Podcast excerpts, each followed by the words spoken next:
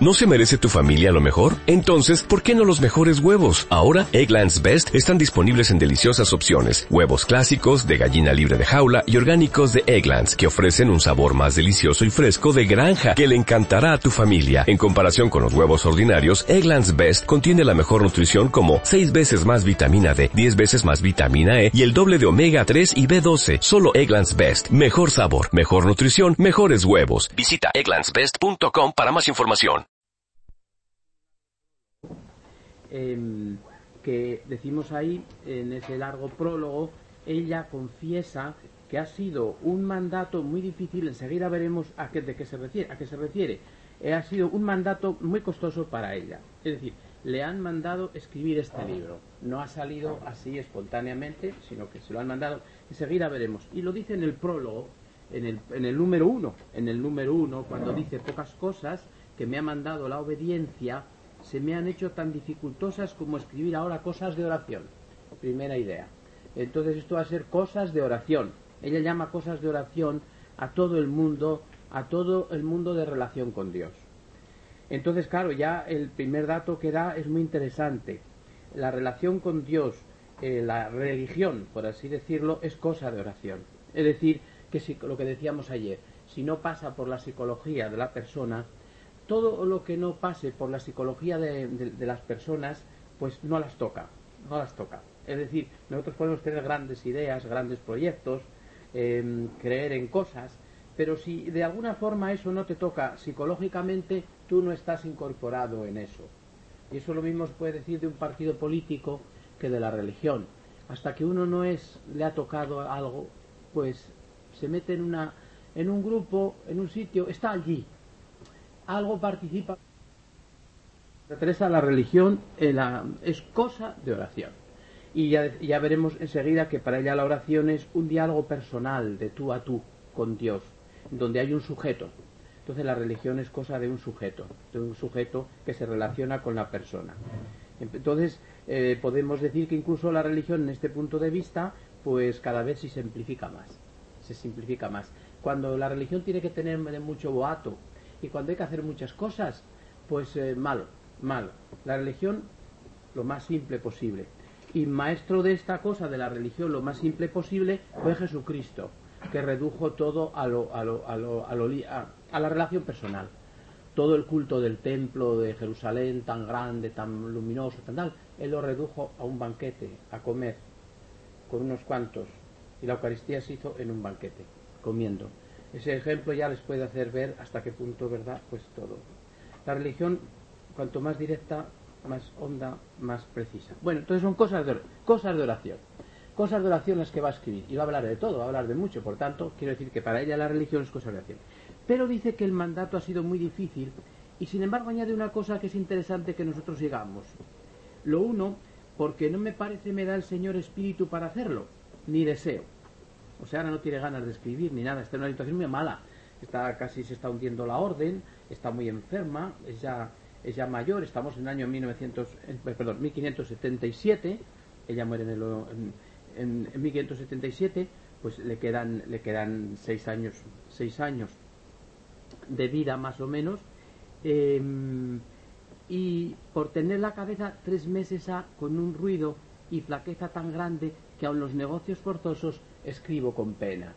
O sea que incluso no puede, no puede escribir las cosas ahora así, em, las cosas que tiene que escribir las escribe muy mal. O sea, con mucho dolor, con mucha pena, con, mucha, con mucho abatimiento, etcétera.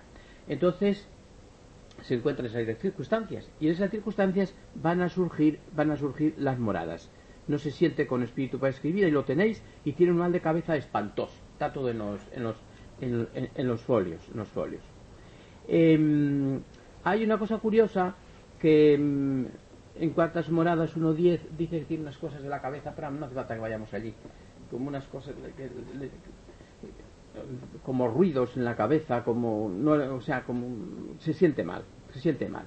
Y así está en esta situación cuando va, cuando va, cuando va, a escribir. A pesar del don de la obediencia, siente gran contradicción. Ella, el, para ella la obediencia siempre ha sido un don muy grande y una gran contradicción mas entendiendo que la fuerza de la obediencia suele allanar las cosas que parecen imposibles, el natural parece que se aflige mucho. O sea, a pesar de todo, a pesar de que ella ha sido una mujer muy, muy amiga, de, muy amiga de, la, de la obediencia, muy metida en esto, ahora siente, siente con un malestar enorme.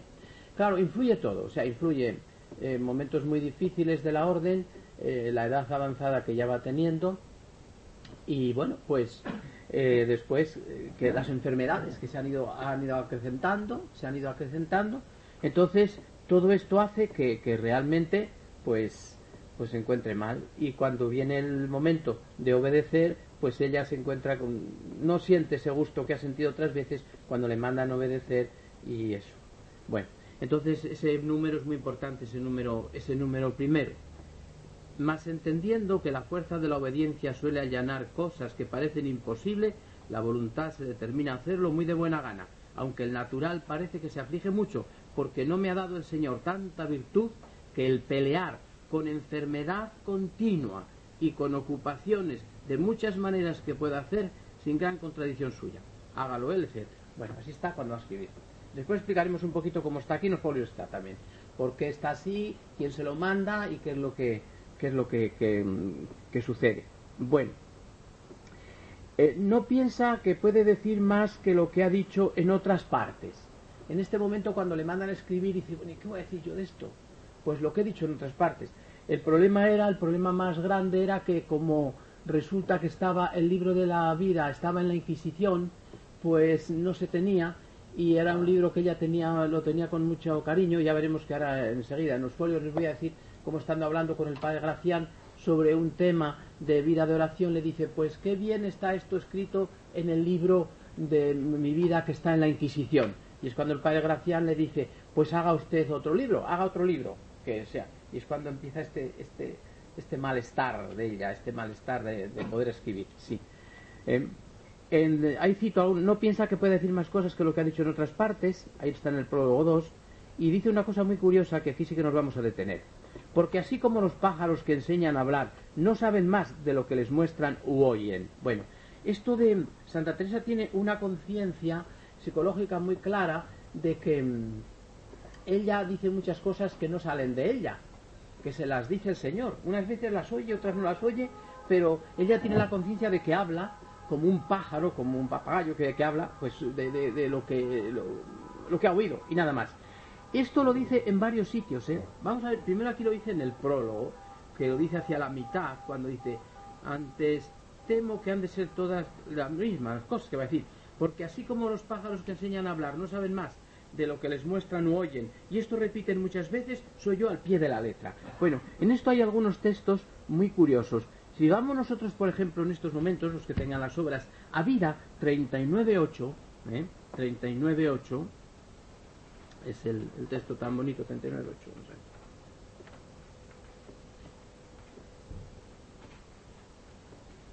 Es un texto muy importante porque verán lo que dice, o sea que...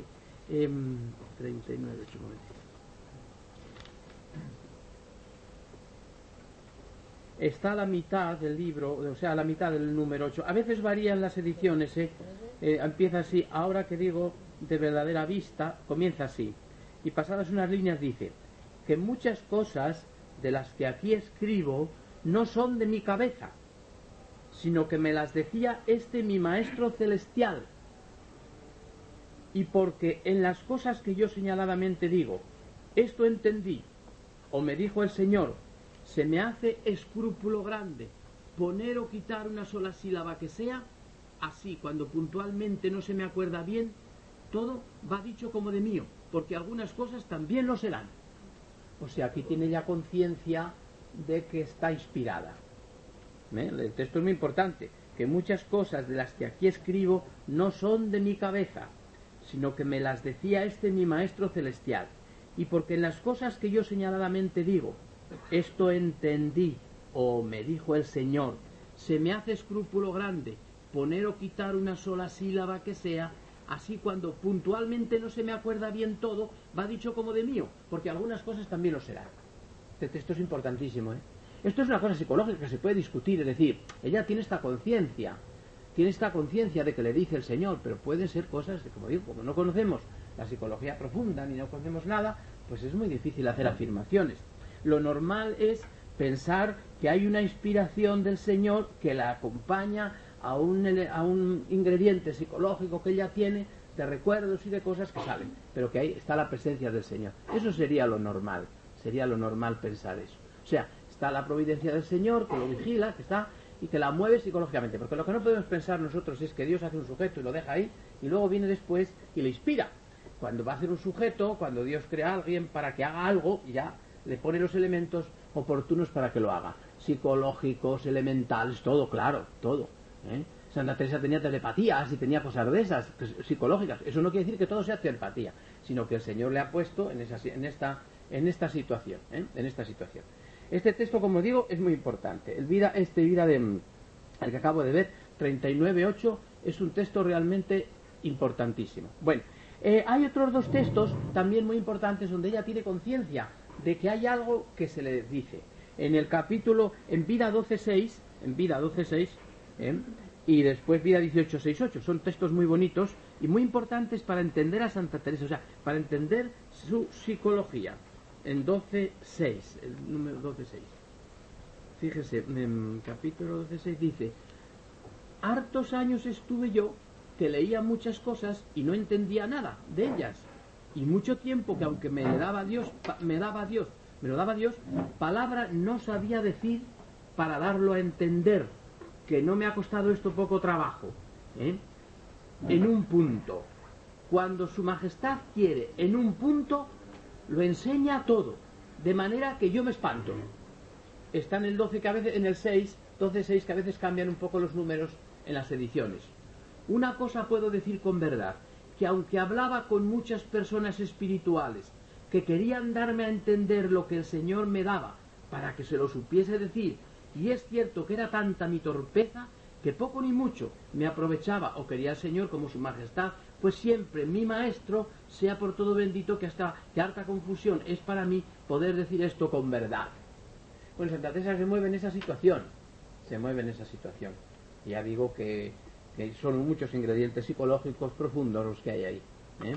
No se puede, ya le digo, lo sobrenatural y lo natural está todo mezclado, no está separado. Y, o sea, está hecho todo una unidad. Y entonces, pues, está todo. Eh, creyendo en la providencia de Dios, pues sabemos que el individuo funciona movido por la providencia de Dios, creado por Él y por tanto con posibilidades de que pueda hacer esto. Pero más bonito todavía y más interesante es vida 18, 6, 8 1868, donde dice cómo le explicó el Señor una oración muy difícil que ella no sabía explicar. Un 18, 6, 8. Dice así. Em, está, es un poquito largo, pero, pero ahí, ahí lo explica en el 7, lo explica. No diré cosa que no la haya experimentado mucho. Primera idea. Eso es en contra de, o sea, realmente en contra de la reflexión solo que se hace. La reflexión es necesaria en la iglesia, sin reflexión es impensable, pero funcionar. Pero la reflexión ya nos está demostrando que, que, uno reflexiona, se puede reflexionar de todo y se puede decir lo contrario y lo otro. Muy bien dicho, siempre. Entonces, cada vez se cree menos en la reflexión, aunque la reflexión está ahí. De hecho, cayó la teología a unos niveles muy bajos por separarse de, pegarse a las Sagradas Escrituras y pegarse a las experiencias, eso está claro. La teología escolástica, neoscolástica y todo eso que llegó a ser pues una especie de una, metafísica una, física, una, una filosofía muy grande del pensamiento.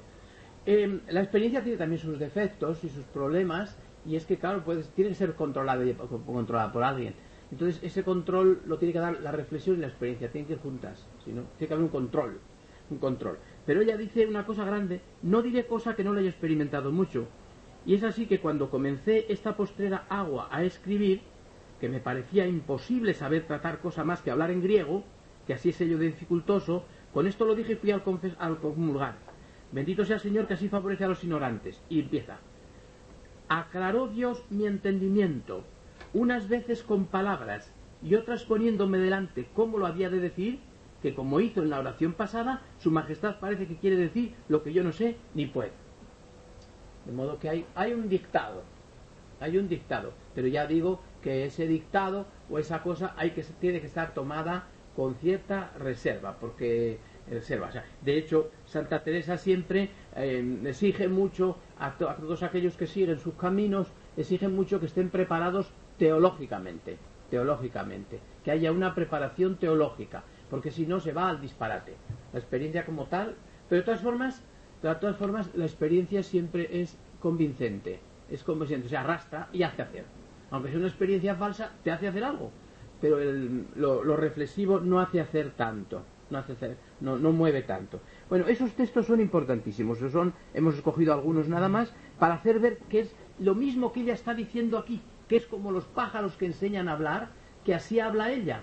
Pues estos dos textos son iguales, estos pasajes son iguales. Vida 39.8 y Vida 18.6.8 son iguales que este, mm, que el prólogo de Moradas. Es un paralelo, ¿eh? O sea, ella va a decir, no voy a decir más que lo que he dicho otras veces. Pues ahí lo tienes, el prólogo de Moradas. Bien, se contentaría con recordar todo lo que ha dicho en vida. Llega un momento en que tiene una ansia de que lo que ha dicho en vida, y si pudiera yo recordar ahora todo lo que he dicho en el libro de la vida, qué bien estaría esto, ¿no? En el prólogo, lo dice ahí en el 2. Con tal de poder yo recordar esto, dice, pues, pues sería muy importante. ¿eh? Fíjese, está, está al final, está al final del número 2 en el prólogo. Si el Señor quisiere, diga algo nuevo, su majestad lo dará. Us será servido traerme a la memoria lo que otras veces he dicho, que aun con esto me contentaría por, tenerla tan mala que me halagaría de atinar a algunas cosas que decían estaban bien dichas por si se hubieran perdido. Es el libro de la vida, ¿eh? Que decían algunos mm, de los que lo examinaron que parece Sagrada Escritura. Y es la verdad, ¿eh? Pocos libros se parecen tanto a la Sagrada Escritura como este libro de Santa Teresa, como los libros de Santa Teresa. Bien, bueno, ahora hacemos un pequeño resumen que lo tenéis en cualquier sitio, comenzará, comienza a hacerlo en Toledo, el día de la Santísima Trinidad, pues la Trinidad va a tener aquí también un puesto bastante importante, al final va a aparecer la Trinidad, el día 2 de junio de 1577, lo dice en el prólogo 3, en el prólogo 3 lo tenéis ahí, así que dice así, y así comienzo a cumplir hoy día de la Santísima Trinidad, año de 1577, en este monasterio de San José del Carmen de Toledo, a donde el presente estoy, sujetándome en todo lo que dijere al parecer de quien me lo manda escribir, que son personas ¿eh? de grandes letras. Bueno, entonces comienza ese día y solo pretende la gloria de Dios, como vamos a ver, y, perdón, comienza en Toledo, y acabóse esto de escribir en el monasterio de San José de Ávila en el año 1577, víspera de San Andrés, el 29 de noviembre, para la gloria de Dios, que vive y reina por siempre jamás. Amén y se interrumpió la obra en el capítulo 3 del, de las moradas quintas. Lo prosiguió casi cinco meses después que lo comenzó, sin haber leído lo anterior. A ver quién hace esto. Realmente en esto es una cosa prodigiosa, Santa Teresa, porque los autores nosotros sabemos y conocemos los grandes literatos y todo, quitando algunas excepciones, los grandes literatos pulen sus obras muchas veces muchísimas, le dan muchas vueltas y vueltas y vueltas. Cuando nosotros vemos ya un libro de, de estos grandes literatos, de estos grandes hombres, pues cuando ya vemos un libro de esos, esto ha estado tocado, retocado, lo han vuelto a leer, releer y lo han vuelto a corregir. No digamos ahora con los ordenadores que se puede hacer correcciones, miles de correcciones, se puede hacer de todo tipo que quieras, ¿no? Y se pueden corregir y corregir sin mover. Ya antes lo corregían, claro, había que corregirlo todo, volverlo a escribir. Ahora no, ahora pues, cambian la palabrita y lo que sea. Bueno, pues en esto es una maestra excepcional, porque yo creo que no pocos casos se pueden dar de que una persona escriba y no vea lo que acaba de escribir, no lo relea, no lo releía, ¿eh? no lo releía. Y que se ponga a escribir ahora, estemos en el capítulo quinto de las cuartas moradas, capítulo cuarto de las quintas moradas, y lleve cinco meses parado todo y prosiga sin ver lo anterior. Lo dice ella allí, dice, no sé si voy a empezar a repetir lo que ya nos había dicho otras veces, porque ya no sé ni por dónde ando. O sea, realmente esto es muy sorprendente.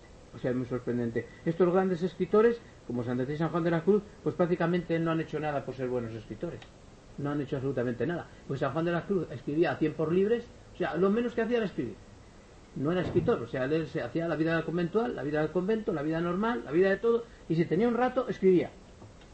Escribía. Y resulta que ahora les conocemos por, ser escritores, claro. Y Santa Teresa escribía con todo lleno de negocios, llena de cosas, lleno de eso, ya de ancianos y tal, escribía. desde este punto de vista, pues es una, un caso único, ¿eh? escribir sin ver. A ver quién escribe sin ver. Nosotros escribimos una carta y la releemos, a ver. Santa Teresa escribe muchas veces las cartas y dice, yo no sé cómo irá porque no la he podido leer, ha venido aquí uno, la, escribe y... Esto es una característica, una, una, cualidad muy grande que tiene ella como escritora, como escritora. Bien. Aunque empezó a escribirlo con gran contradicción, con gran contradicción, cuando lo terminó se sintió muy contenta, ¿eh? muy contenta, se sintió mucho contento.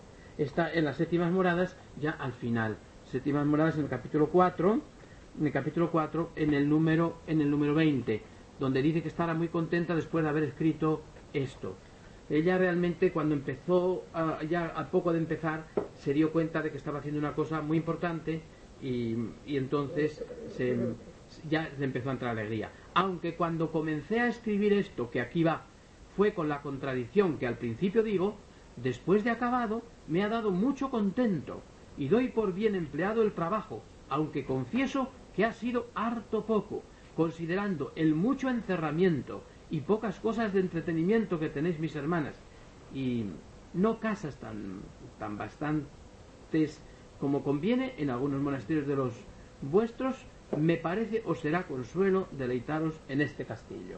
Bueno, bien, entonces tenemos que ya tenemos un poquito configurado. No hay que olvidar que cuando escribió Moradas se encuentra en una de las circunstancias más difíciles de su vida. Se halla recluida en Toledo, son cuestiones, eran cuestiones de la orden, pero que peligraba la orden y ya la, dijeron que dejara de andar fundando más, y perseguida y enferma, y su obra amenazada de extinción. El manuscrito de la vida se hallaba en la Inquisición, en la Inquisición. Pero bueno, nosotros sabemos que ella de sobra, aunque estaba en la Inquisición, ella lo que temía es que no saliera de allí pero ella en una carta que ahora vamos a ver, pues ya cuando ya sabe que el inquisidor, el inquisidor está leyendo el libro del libro de la vida, ya no como inquisidor, sino, para provecho espiritual, lo cual indica que le da una aprobación, pero el miedo que tiene ella es que el inquisidor se quede con el libro para él. Y se acabó todo, claro. Entonces, eh, este es el libro. Hablando con el padre Gracián, en Toledo se le escapó el siguiente lamento oh, qué bien escrito está este punto en el libro de mi vida que está en la Inquisición, un tema que estaban hablando. Entonces, em, el padre Gracián es cuando le dijo esto. Entonces el padre Gracián le pide que escriba otro hablando en tercera persona. Pues escriba otro libro, que no sea la descripción de su alma, que lo diga en tercera persona. Pero claro, eso no es fácil, no es fácil, no es fácil, porque claro, tendría ya que haberse imaginado, una persona le pasó esto, esto y contar, y no, no, lo ha hecho así.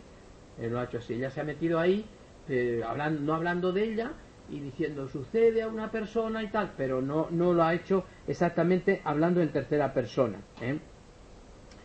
Y no lo quería hacer la santa, pero hablando el padre Gracián, mm, habiendo consultado a su confesor Alonso Velázquez, el confesor se lo mandó por obediencia y ya empieza a escribir. De modo que empieza a escribir por un mandato, por un mandato de, del confesor, en unas circunstancias siempre muy, como saben, muy graves. Teresa siempre pensó que este libro era el mejor que había escrito. Así lo da a entender en una carta al padre Gaspar de Salazar, Ávila, 7 de diciembre de 1577. Fíjese lo que dice el libro.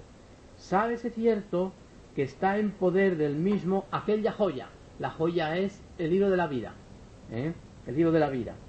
Y aun la loa mucho, se refiere al, al al jefe de la Inquisición, al que lo tenía en aquel momento, y aun lo loa mucho, y así hasta que se canse de ella, no lo dará, es que lo está leyendo, está, lo está leyendo para provecho espiritual. Esta la joya es el libro de la vida, ¿eh? la joya. Que él le dijo, se la miraba de propósito, es decir, ha mirado el libro, ha visto que es un libro excelente y dice, yo no tengo nada que decir contra este libro, ahora me lo voy a leer para provecho espiritual. Esto lo sabe Santa Teresa. ¿eh? Y habla ahora aquí otra cosa, que si viniese acá el señor Carrillo, es Gaspar de Salazar, Gaspar de Salazar, al que llama así, dice que vería otra, otra joya. Estas son las moradas, las moradas. ¿eh? Otra joya, está hablando en, en un lenguaje muy curioso, el lenguaje de joyas, que a lo que se puede entender le hace muchas ventajas, según Santa Teresa. Las moradas le hacen muchas ventajas a la vida a la vida, dice ella. Bueno, le hace ventajas en, como dije ayer bien claro, en información, pero no en pasión. Es decir, el libro de la vida es más pasional.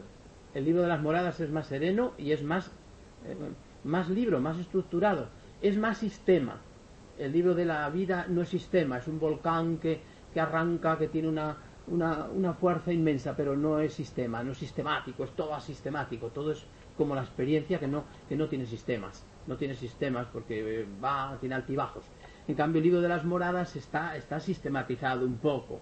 Ella ha querido hacer. Entonces ella ha valorado el libro de las moradas, dice, es más, pero es porque tiene más doctrina. Y también porque se acerca más a lo que podría ser un tratado teológico. Entonces ella, esa veneración que tiene a los teólogos, al ver que ella se ha podido acercar un poco a un tratado teológico, pues ya entonces dice, pues tiene es más. Así que, porque no trata de cosa, dice las moradas, no trata de cosa, sino de lo que es Él. Él es Cristo. Veremos ahora enseguida por qué y con más delicados esmaltes y labores. O sea, está hablando de una joya, siempre joya, ¿eh? Joya. Y, hombre, esto psicológicamente nos da a entender también Santa Teresa que pertenece al mundo, al mundo del siglo XVI, de las clases elevadas, que hablan de joyas, aunque ella ha renunciado a todo eso, pero lo del consciente nos puede siempre, nos puede siempre. Y decimos cosas que no queremos nunca, y ahí está, aquí está la Santa Teresa humana, la, la que ha rechazado ese mundo pero que lo lleva dentro. Lo lleva dentro, el mundo de la elegancia, de las joyas, de todo eso. San Juan de la Cruz lo diría de otra manera eso. ¿eh?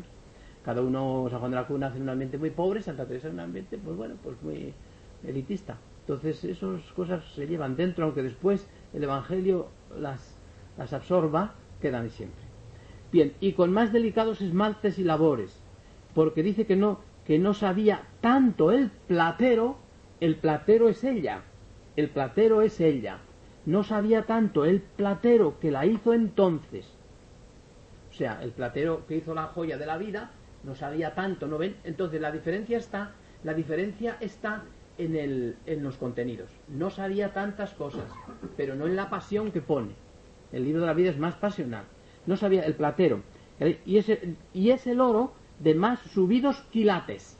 Entonces la joya es de oro y es de más subidos quilates aunque no tan al descubierto van las piedras como a Cullá, es decir, como va más oculto que en la vida, porque en la vida todo es pasión y piensa que lo va a leer solo uno, entonces le cuenta todo. Aquí como lo van a leer todos muchos, va todo bien puesto, pero no va tan claro, no se ven tan claros los esmaltes, diríamos, ¿eh? Hízose por mandato del vidriero. El vidriero es Jesucristo, ahora lo vamos a ver por qué. Está Jesucristo. Enseguida tenemos por qué le llama vidriero a Jesucristo pues vamos a ver, ¿por qué es vidriero? Esto está en vida 45. ¿Por qué le llama el vidriero? 45, vida 45.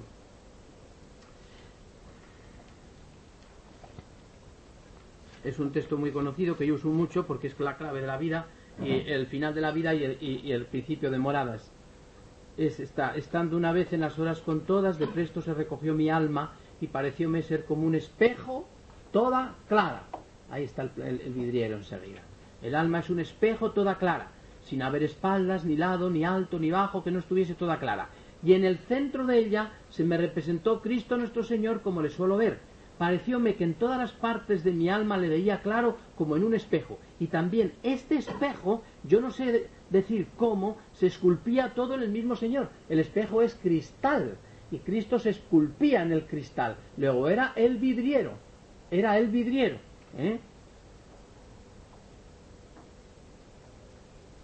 Por una comunicación que yo no sabré decir muy amorosa. Sé que me fue esta visión de gran provecho cada vez que se me acuerda, en especial cuando acabo de comulgar. De modo que le llama vidriero porque se está expresado en el vidrio. Y el vidrio es el cristal. El cristal es el alma, el alma, y Cristo se expresa ahí. Y después se le llama vidriero. vidriero. Entonces, entonces fíjense lo que dice de las moradas. Hízose por mandato del vidriero y parécese bien a lo que dicen. Bueno, vamos a leerlo ahora todo el texto, que ya está interpretado, que dice así. Sábese cierto que está en poder del mismo aquella joya, ¿eh? del inquisidor, la joya, el libro de la vida, y aun la loa mucho, la alaba mucho, y así hasta que se canse de ella, no la dará.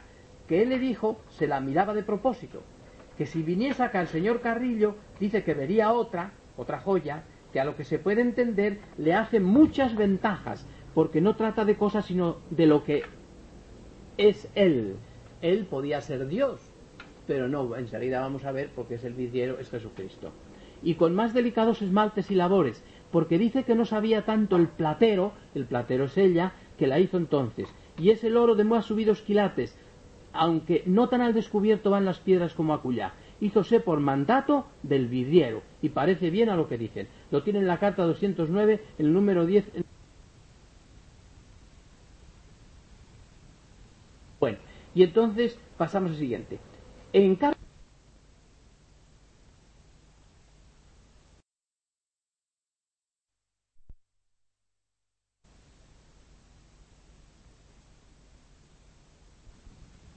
cercana ya a la muerte, vuelve sobre la, la misma idea y dice, a mi parecer le hace ventajas al libro de la vida, el que después he escrito. O sea, las moradas le hace ventajas. Aunque Fray Domingo Báñez dice no está bueno. Al menos había más experiencia que cuando lo escribí. Eso está claro. Entonces ya queda muy claro. Son, son unos pues esto está, está escrito en el 1577, pues son, ya son bastantes años con, respecto al libro de, al libro de, la, de la vida, eh, son bastantes años. Eh, entonces, hay, hay, una, hay una diferencia grande de, experiencias. Toda la zona, toda la zona de las séptimas moradas eh, no es nueva del todo, es casi nueva del todo, todo. Y bueno, y, y luego desde el final todas las cosas se reajustan, entonces se reajusta todo, está reajustado todo. Y se puede decir que es la obra final de Santa Teresa, aunque la más pasional es el libro de la vida, como digo, es pasión en el sentido de que está como arrobada, arrebatada por una, por una pasión. Vicisitudes del autógrafo teresiano, pues una cosa muy sencillita y ya para terminar esta la, la introducción. El padre Gracián sacó personalmente una copia del libro esta copia hecha con esmero se halla actualmente en el convento de las Carmelitas de Santa Ana de Córdoba. En 1580 Gracián entregó el autógrafo a María de San José. Claro, tenían miedo por, los problemas de la orden de que esto desapareciera o lo cogiera alguien. A María de San José para que lo guardara en el convento carmelitano de Sevilla. En 1584 Gracián Provincial regala el autógrafo a don Pedro Cerezo Pardo, un gran amigo de la orden en Sevilla. Se lo da un seglar para que evitar problemas, para que no se lo puedan arrebatar. En 1586 al 90 se lleva el libro, em, mm, el libro a Madrid y Salamanca para que Fray Luis de León lo, incluye, lo incluyese en la edición de los escritos de la Madre Teresa, que se cayeron en manos nada menos que de Fray Luis de León. Y en 1595 otra vez se halla el mosquito en, manos de mm, don Pedro Cerezo.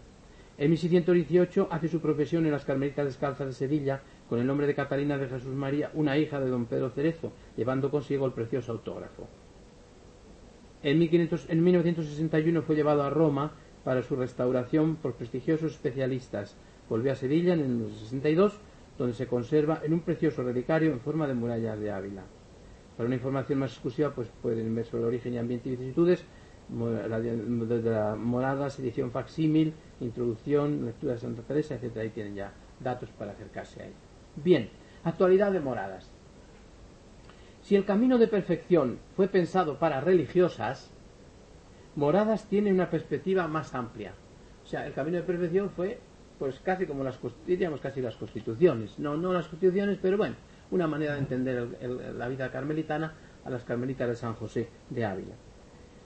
Hay momentos en que Santa Teresa está pensando claramente en seglares. Así, describiendo las personas de terceras moradas, dice lo siguiente. O sea, está, ahí tiene ya un concepto amplio. O sea, en, ese, en las moradas ya tiene una idea de, todo, de, o sea, un libro para todo, para, para los cristianos. Dice, gastan bien el tiempo, ejercítanse en obras de caridad con los prójimos. Claro, ejercitarse en obras de caridad con los prójimos pueden ser religiosos y pueden ser seglares, pero está pensando ya en seglares por lo Muy concertadas en su hablar y vestir y gobierno de casas las que las tienen, entonces evidentemente ya son seglares. O sea, ahí hay un ambiente de, de seglar. O sea, es, amplio para todo el mundo. Es un libro ya que donde la doctrina teresiana, de alguna manera, se hace para todo el mundo. Lo puede leer cualquiera. Moradas es un libro perfectamente enmarcable en el siglo XVI, está claro, está claro. Todo el ambiente, todo, e incluso pues eh, muchas cosas que se han pensado, de orígenes que pueda tener Santa Teresa, en otros en otras religiones, vamos, en otras religiones, en los sufíes, etcétera, pues mm, lecturas no ha hecho. Esto está claro, que Santa Teresa no leyó ningún libro de otras religiones. Es decir, em, los especialistas en esto suelen decir que hay algunas cosas que coinciden con, con la mística sufí, pero es mm, tomado del ambiente hablado, del ambiente hablado, de los cuentos, de las narraciones que se cantaban, pero lecturas directas no se pueden probar, no se puede probar absolutamente nada de Santa Teresa en libros que no, que no sean meramente libros religiosos católicos, por así decirlo. Pero claro, hay una, una serie de datos y de cosas que son que pertenecen a la mística a la mística universal. Por otra parte, hay que darse cuenta que los sufíes han copiado a los católicos, es decir, los sufíes antes que Santa Teresa, pero han tenido muchas, muchas, muchas de esto mm, influencias de los, de los católicos. Entonces, toda esta idea del castillo, la idea de la fuente, todo esto que está en todos los místicos, porque es que no se puede decir de Dios otra cosa. Cuando un hombre entra en el interior, pues lo primero que se le ocurre pensar que el interior pues es un castillo, es un palacio, es una casa, es un jardín, no hay más, no hay más. Si el cantar de los cantares ya está el jardín, ¿eh? ya está el, la idea del mismo jardín, ya está, venga mi amada, voy al jardín de mi amada, el jardín es la mujer, o sea, no, no es un jardín de fuera, o sea que se, se, interioriza inmediatamente. Es decir, que son cosas de la mística universal. La idea de castillo ya existía antes en Santa Teresa, en su para hablar del interior, pero yo seguramente que ella no lo había oído nunca, porque si no hubiera dicho, como han dicho que es como un tal, no, seguramente que no lo ha oído ella nunca, esa, esa idea, no, pero no, no la ha leído, no la ha leído. Y mm, es difícil que en los cuentos populares y en las narraciones populares hubiera ideas de mística, es muy difícil, muy difícil. Pero bueno, ahí está, está ahí está. por, eso digo que está, es muy enmarcable en el siglo XVI, en aquel ambiente, y, pero hay en él muchos elementos que le hacen sumamente apto para el hombre de nuestros días. Eh, hay muchos elementos. Es o sea, un libro que lo lees y claro, pues te suena todo a, otra, otro ambiente.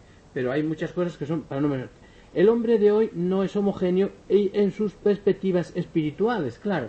O sea, hoy hay muchísimas espiritualidades, no solamente en la Iglesia Católica, sino en, toda, en, el mundo universal. Es un mundo de, La experiencia religiosa hoy pues es, es, incontrolable desde todos los puntos de vista. Todos los puntos de vista hay tantas espiritualidades, tantas formas de ser, tantas místicas y, ordinariamente cuando ya mm, una de las formas de matar y destruir la mística es que se haga común. Cuando ya se hace común ya no hay nada. Entonces eh, ahora ya todo es mística, todo es hecho mística, eh, hay místicas de todos los tipos, entonces es una forma de, que ya casi no te gusta la mística, porque porque no es esto, no es eso. Entonces em, yo creo que suele, em, tiene que prevalecer una idea de mística de los místicos clásicos, que son los que han entendido un poco la mística, ¿eh? de los místicos clásicos. Y en este sentido, ellas eh, eh, son utilizados ellos, los autores místicos, Santa Teresa, San Juan de la Cruz y tantos otros del siglo XVI, por místicas especiales de hoy que les mm, roban, diríamos, ciertas perspectivas y les plantean sesgadamente, sesgadamente, pero que eso no tiene que ver, hay que volver al fondo, al fondo, pero no deja de ser que son, pues, autores actuales. Mm. Eh, como digo, hay muchas. Moradas encaja perfectamente en el hombre que acepta la teología actual y que siente necesidad de comprometerse en ella el yo profundo. ¿eh? El yo profundo. Bueno, esto del yo profundo del hombre de hoy, pues es muy raro. Porque, decir, por una parte existe el hombre que busca la interioridad, que busca em, algo, em, y dentro de ese algo ese hombre a veces es muy superficial, muy superficial. Cree que ese algo está, pues, pues no sé cómo decirlo, en el silencio, en unas casas de ejercicios o así, y sí que está, pero, pero, no percibe, no es profundo, porque el hombre profundo inmediatamente capta a Dios en cualquier sitio, le capta a Dios en cualquier sitio, y ese sí que luego, si va a una casa de retiro, sí que encuentra a Dios. Pero lo otro puede ser una fugamundi, una, huida del mundo, o sea, una huida de la realidad de Dios, pensando que Dios es un ser que está solo en el silencio y está también en la refriega, en la batalla, en la lucha. O sea que en ese sentido hay que andar con muchísimo cuidado con las ideas de mística, porque fijaos bien que Santa Teresa, que la tenemos por una gran mística y lo es, pues fue una mujer que se pasó muy poco tiempo en, su en los conventos, todo día estaba viajando, fundando, para allá, para acá, traía un, un barullo, se traía un barullo esta persona tanto como nosotros. Nosotros decimos ahora, oh, con el jaleo que tengo no puedo hacer nada, ni el teléfono por aquí, lo otro por allá, me llaman, bajo, subo, estudio, doy clase, corrijo una cosa, así todo el mundo está así. O sea, todo el mundo está en una actividad enorme. Dice, así, claro, ¿cómo se va a ser místico? Pues Santa Teresa estaba así. Escribió unas 14.000 cartas, que no solo 400 y pico, pero escribió unas 14.000 cartas, una monja de clausura que escribe 14.000 cartas ya está bien, ¿no? Y algunas muy largas muy largas y acostándose muy tarde escribiendo y al día siguiente tenía que o sea era una, ha sido una mujer de mucha actividad ¿eh? de mucha actividad o sea con esto yo no quiero quitar nada o sea no quiero decir que el silencio no es una cosa muy buena que el retiro no y que la vida del cartujo es estupenda que todo es, es estupendo como la vida del otro pero quiero decir que cuando se hace un mito de cualquier cosa se rebaja a Dios se rebaja a Dios Dios está en todos los sitios el hombre profundo el hombre profundo es el hombre que es capaz de recogerse en la plaza mayor o sea ese es el hombre profundo. Si para recogerse uno necesita mucha cosa, mucho silencio, mucha no es profundo. No es profundo. Pero bueno, hay que ir con profesor y a lo mejor primero se necesita, pues eso, huir para después meterse dentro. Hay muchas vocaciones. Bueno, este libro de alguna manera explica bastantes cosas de estas. De estas. Por eso yo digo que, está muy, muy, muy, tocado de, la, actualidad. Ante todo, Moradas es actual por su gran vitalidad cristiana. Es decir, es, es porque es un libro en el que funciona pues muy bien el concepto de iglesia, muy bien el concepto de Jesucristo, muy bien el concepto de actividad, de apostolado, bien el concepto de evangelio, o sea que es una mística que no es como esas otras místicas, que es como apagar, esto no, esto es el cristianismo que se, se, se, empapa el ser humano y al empaparse entra en profundidad, es empaparse de cristianismo, no es más. Es más, Santa Teresa, por otra parte, que funda una orden contemplativa, no es una orden absolutamente contemplativa.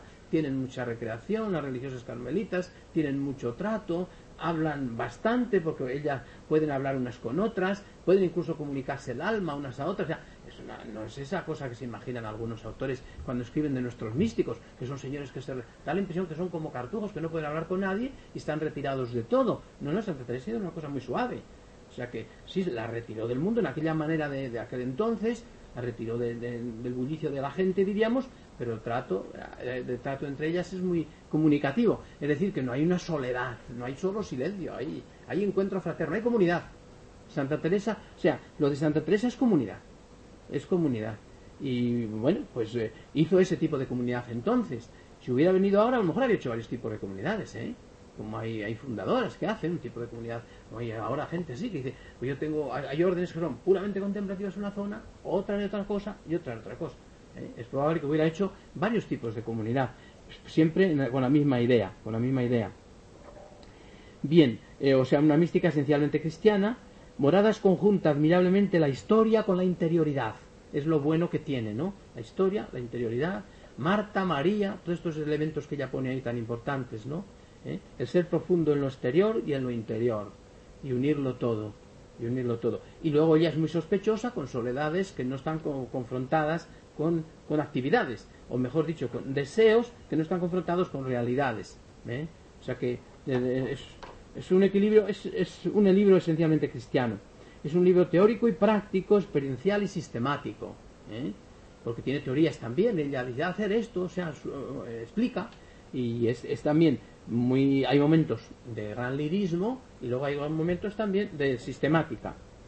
Presenta la realidad humana como conjunto armónico, como conjunto armónico. O sea, ella tiene también una idea de que Dios, el encuentro con Dios madura. Aunque, todo hay que... Ella, tiene esa idea. Aunque Dios siempre es muy misterioso y cualquier afirmación que se haga de Dios generalmente es inexacta. Es decir, a veces nosotros hacemos una idea de Dios, de un Dios tan organizador, que, no, y, quizás Dios es más desorganizador que organizador. ¿eh? O sea, muchas veces decimos, Dios es el, que lo ordena todo, la armonía, el cosmos, y eso es verdad, pero lo ordena en el desorden. En el desorden ordena. Entonces, pues las afirmaciones, digo, como digo, cualquier afirmación acerca de Dios muy absoluta, muy absoluta, puede ser falsa. Pero bueno, ella intenta que el hombre, una armonía, una armonía entre la persona, entre lo exterior, lo interior, la actividad, la contemplación, todo esto es armónico, es armónico. Yo creo que Santa Teresa contrasta con ciertos grupos actuales dramáticos que son pues muy fundamentalistas en los aspectos u otros que son muy pasotas, ¿eh? otros grupos que son pues muy, o sea, ella es una persona comprometida con el yo, comprometida con Jesucristo y crea un, clima nuevo. ¿eh? Introduce en la espiritualidad lo corpóreo, lo corpóreo. Bueno, para aquel entonces era una novedad, hoy para nosotros eso no es novedad, quizás para nosotros hoy el peligro es en demasiada corporeidad. Pero para entonces, para entonces era una novedad introducir lo corpóreo, ¿no? Introducir lo que pudiéramos llamar aspecto del cuerpo en el aspecto del espíritu. Pues ella lo introduce y lo, une. Hoy quizás es una exageración lo que hacemos de lo corpóreo y, el, y el espíritu decrece plantea la interioridad en perspectivas bíblicas. Es otro dato también importante. Es decir, ella no viene a empezar, porque es que lo interior, en este momento en que estamos en un mundo de tantas religiones, de tantos diálogos, de tantas cosas, pues claro, hay un mundo, no, son no es lo mismo todo, no son lo mismo las místicas estas que las místicas orientales, y no se quita que Dios esté en todos los sitios, pero que esto es distinto, el cristianismo es una cosa distinta. Entonces ella la espiritualidad la funda mucho en la Biblia, no, no tiene otras ideas eh, en, la Biblia. Y para nosotros eso pues, es muy importante, ¿no? o sea, muy significativo. Nos desdeña en la interioridad lo comunitario, lo comunitario, esto es muy importante, lo comunitario. Es que el ser humano, el ser humano está hecho de tal manera que está hecho para vivir en otro, en sociedad, o sea, en vivir en grupo. ¿eh? Y eh, a veces el, tipo de santo tipo clásico intentaba como separarse y, vivir en soledad, ¿no? Es, pero se achicaba. Entonces, ella, para ella lo comunitario es muy importante. Os decía hace un momento que para Santa Teresa la comunidad es fundamental. Es fundamental la comunidad. La comunidad es fundamental. Y no va con ella pues una mística de soledad, de solitaria, de subjetiva solo ofrece un análisis antropológico de las facultades humanas. Esto también es importante hoy, o sea, analiza al modo de entonces, la psicología de entonces, pues analiza la memoria, el entendimiento, la voluntad, el alma, el fondo del alma, el centro del alma, todas estas expresiones. Esto indica, esto indica que ella hoy hubiera sido una persona pues muy partidaria también de que, de que se introdujera en la vida espiritual ciertos elementos que la psicología tiene ya conquistados y que muchas veces nosotros pues los desdeñamos. O sea, cosas que ya la psicología tiene conquistadas son, son elementales para una vida de comunidad o para una vida de, elemental. Entonces, ella hace el análisis que entonces se podía hacer, un análisis antropológico de las facultades desde el punto de vista de, la experiencia que, que, van teniendo de Dios. Pero es desde las facultades que ella consideraba desde la teología un poco escolástica es decir, lo que había entonces, lo que había entonces. Pero por eso digo que a lo mejor hoy introducía eso. No se orienta directamente a lo místico, sino a lo ético. Vamos a ver. Santa Teresa quiere que las personas lo que quiere que sean sean evangélicas. Y, no eh, ella, aunque ha tenido unas experiencias místicas muy, muy hondas, aunque ha tenido experiencias místicas muy hondas, no orienta la vida del hombre a la mística, a buscar la mística, sino a practicar a la comunión con Cristo, diríamos. De la comunión con Cristo va a venir la mística, pero no la orienta a la mística. Esto es importante, porque es que hoy la gente, mucha gente así de los grupos, buscan experiencias religiosas. Es, es que eso es absurdo. No hay que buscar la experiencia religiosa como tal, sino que hay que buscar es el encuentro con Jesucristo, que producirá experiencias religiosas, pero no hay que buscar estados de conciencia de experiencia, que muchos buscan. Eso es un absurdo es salirse de lo real. Yo voy a eh, talleres de no sé qué, talleres de no sé cuánto, no sé cuánto. Todo es buscar experiencias. Y luego todo se cae porque, claro, las experiencias las da Dios, las da cuentagotas y las da después de muchos desasimientos de las personas o para que, para, para que, se, para que se separen realmente de las cosas mundanales. Entonces, el buscar la experiencia es, un, es, es, es, ridículo. No, no, no es. Y Santa Teresa va a la ética, a las obras. Ella sabe que quien se dedique a esa vivencia terminará con profundas experiencias, pero son siempre regalos de Dios y encuentros con Dios. Por tanto, la, obra no está dedicada a la mística, sino a lo ético. Y luego la, unidad literario-teológica a base de un entramado de símbolos que también la hace muy simpática. Es decir, em, Santa Teresa ha, ido, ha ido pues enhebrando una serie de símbolos que son muy bonitos y ha ido construyendo todo a base de símbolos, ¿no? A base de símbolos. Entonces, esta simbología, sabemos nosotros que la religión, la experiencia, no se puede transmitir con palabras exactas de conceptos ya filosóficos, porque los trasciende. Entonces, eh, solamente a través de símbolos, nosotros nos vamos acercando, a través de símbolos nos vamos acercando a la verdad. ¿eh? Y entonces esto, esto, los místicos lo captan muy bien, lo captan muy bien, porque se dan cuenta que lo que se tiene por dentro, solo, solo a través de imágenes, y a veces imágenes dislocadas, se pueden comunicar. Y, ella ha, sido una buena comunicadora y ha logrado aceptar esto, hacer esto. Acepta la limitación humana, o sea, ya parte de, de las sombras que quedan en todos los seres humanos. Entonces sabemos que por muchas purificaciones que haya y por mucho en los seres humanos quedan ciertas zonas de sombras que no se acaban de terminar nunca de hacer porque el ser humano no está hecho, está, no está terminado. No está terminado. Se terminará cuando se encuentre con Dios, el ser humano está terminado. Entonces está lleno de, miles de limitaciones. Y la, mística, la, la, obra de Dios en él es irle abriendo a un humanismo más amplio, más grande, pero le quedarán siempre ciertas zonas de sombras. Eso también. Entonces está convencida de eso. ¿eh? Entiende la persona como proceso armónico hacia una meta. Eso más o menos ya lo hemos dicho, sí. Y la trascendentalidad y radicalidad de la gracia vienen comprendidas en dimensiones humanas. ¿eh? En dimensiones humanas. O sea, cómo la gracia se va haciendo persona y cómo la gracia se va haciendo acto, se va haciendo hecho, vida en esto. Es un análisis muy profundo de la gracia. Fíjese, no olviden que el tema de la gracia era clave entonces precisamente con los ambientes luteranos y con el ambiente del Concilio de Trento. O sea, porque Santa Teresa está reflejando aquí en su experiencia lo que el Concilio de Trento estaba enseñando. Lo que enseñaba el Concilio de Trento, Teresa lo ha reflejado en experiencia. Esta experiencia de la gracia es muy importante porque entiende la gracia como una iluminación interior, como que el ser humano se llena de luz, etcétera. Se resalta de forma singular el amor al prójimo. Claro, no podía ser de otra forma pero lo recalca muy claramente, ¿eh? lo recalca muy claramente. O sea, con unas, eh, en las quintas moradas hay unas afirmaciones de lo que es el amor al prójimo muy grande. Y claro, em, aquí Santa Teresa pues se conecta mucho con, con, un mundo judío que moderno que habla un poquito de esto, de cómo el, el tú, el otro es tu salvación tu purificación, tu transformación, el otro, el otro. de, ahí, de ahí, claro, ya nos sacó todas estas consecuencias, pero el otro puede ser tu mística. El otro es tu mística. No huir, el otro es tu mística. No huir de ello. O sea, a veces estamos con comunidades conflictivas, en, en familias conflictivas, en lugares así, y las personas espirituales dirán, si yo prescindiera de esto, ¿qué santidad tendría? Eh? Pues, pues, no, por ninguna, por ninguna. Porque eso es, ahí está, está, ahí está.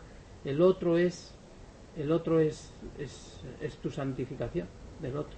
Entonces Santa Teresa da mucha importancia al prójimo y llama la atención que recargue tanto las tintas en unas comunidades tan pequeñitas como las que tenía ya entonces, en las que se suponía que por norma, por, por norma así general eran personas muy dedicadas a Dios y muy entregadas y personas de mucha limpieza de conciencia, y llama la atención que diga cosas que parece que no podían suceder allí, de faltas de caridad o de calidad o de tal. Y yo es que creo que realmente posiblemente no sucedían, sino que estaba pensando, Santa Teresa estaba pensando en todo un, como las moradas las estaba elevando a categoría universal, estaba pensando también en otros ambientes, que, que excedían esos, aquellos ambientes que ella vivía, porque por otra parte los está poniendo poco muy elevados, muy elevados. O sea, el amor al prójimo es una cosa eh, muy elemental y claro, lo vemos pero si es que es el cristianismo. Sí, pero muchas veces entendemos solo el cristianismo del amor al prójimo, como diríamos, el amor al prójimo es que si este es pobre yo le doy de comer, que si este está yo le ayudo. Pero no, no, el amor al prójimo es el perdonarle como es, el aceptarle como es, el asumirle como es y el quererle como es. El quererle como es, intentando que se transforme, pero eso es lo más difícil que existe. Cuando se ha llegado a, diríamos, a integrar lo del amor al prójimo en el ser humano es cuando se ha llegado a la mística suprema. ¿Mm? Todo lo demás pueden ser cuentos, pero el amor al prójimo, cuando le has entendido a fondo, como Teresa de Lisieux que decía los últimos años de su vida, bueno, los últimos meses, digo años, ya, o, días casi, decía, ahora Dios me ha dado una iluminación enorme sobre lo que significa la caridad fraterna, ahora sé lo que es la caridad fraterna estaba escribiendo, la pobrecilla, está escribiendo sus cuadernos, o sea, lo que nosotros llamamos ahora esto, los, en los manuscritos autobiográficos, que ella veía que eran cosas muy importantes, que tenían que ser para, que, que, iban a hacer mucho bien a la gente, y cuando estaba escribiendo, como estaba enferma, estaba allá en la huerta escribiendo, venía una hermana a decirle cualquier tontería, ¿y por qué? No sé qué, ya no sé por dónde iba, pues la atendía, eso era, entonces se dejaba la obra, y cómo había entendido la caridad fraterna, ¿eh? Aquella obra que ella también pensaba que era una joya, la dejaba y ala, atender ya, no sabía ni por dónde andaba ya, porque no se puede escribir así, o sea, no se puede escribir estando así, te distrae, te vuelve a distraer, te vuelve, pues así. Los hombres lo han hecho así, lo han hecho así. Entonces, el amor, lo último, la última cosa que existe en la mística es el amor al prójimo. Y veremos en las séptimas moradas como Santa Teresa dice que una de las experiencias ya en que está segura de que está sentada en Dios es que tiene amor particular al enemigo. Amor particular al enemigo. Porque lo normal es decir que al enemigo le perdonamos. Que al enemigo le aceptamos. Pero querer con cariño al enemigo, es que eso no sé cómo, cómo se come. Eso es imposible, ¿verdad? Bueno, pues ahí está. Querer dice, y le nace interiormente un amor muy tierno a los que le hacen daño. Y si no fuera porque el Señor no lo quiere, le daría todas las virtudes que el Señor le ha dado a ella a ese su enemigo. Ahí está el último de las moradas, ¿eh? Claro, esto sí que es convincente porque dice uno, esto es el Evangelio. Amaos unos a otros como yo os he amado. Y el amar al enemigo es muy difícil, casi, imposible, humanamente imposible. O sea, tiene que haber una gracia interior. Entonces ahí Santa Teresa en eso insiste, insiste muchísimo. Se comprende al hombre como misterio infinito, o sea, como profundidad, y en moradas caben muchos carismas. De hecho, las moradas las leen mucha gente, ¿verdad? De distintas órdenes, de distintas congregaciones, de distintos sitios, y lo captan muy bien, lo viven muy bien.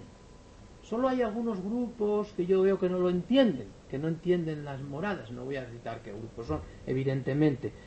Lo cual me hace a mí sospechar que estos grupos no capten lo místico, lo místico, y no lo captan, y no se mueven por ello, y citan, pero lo citan mal, y lo llevan a su terreno.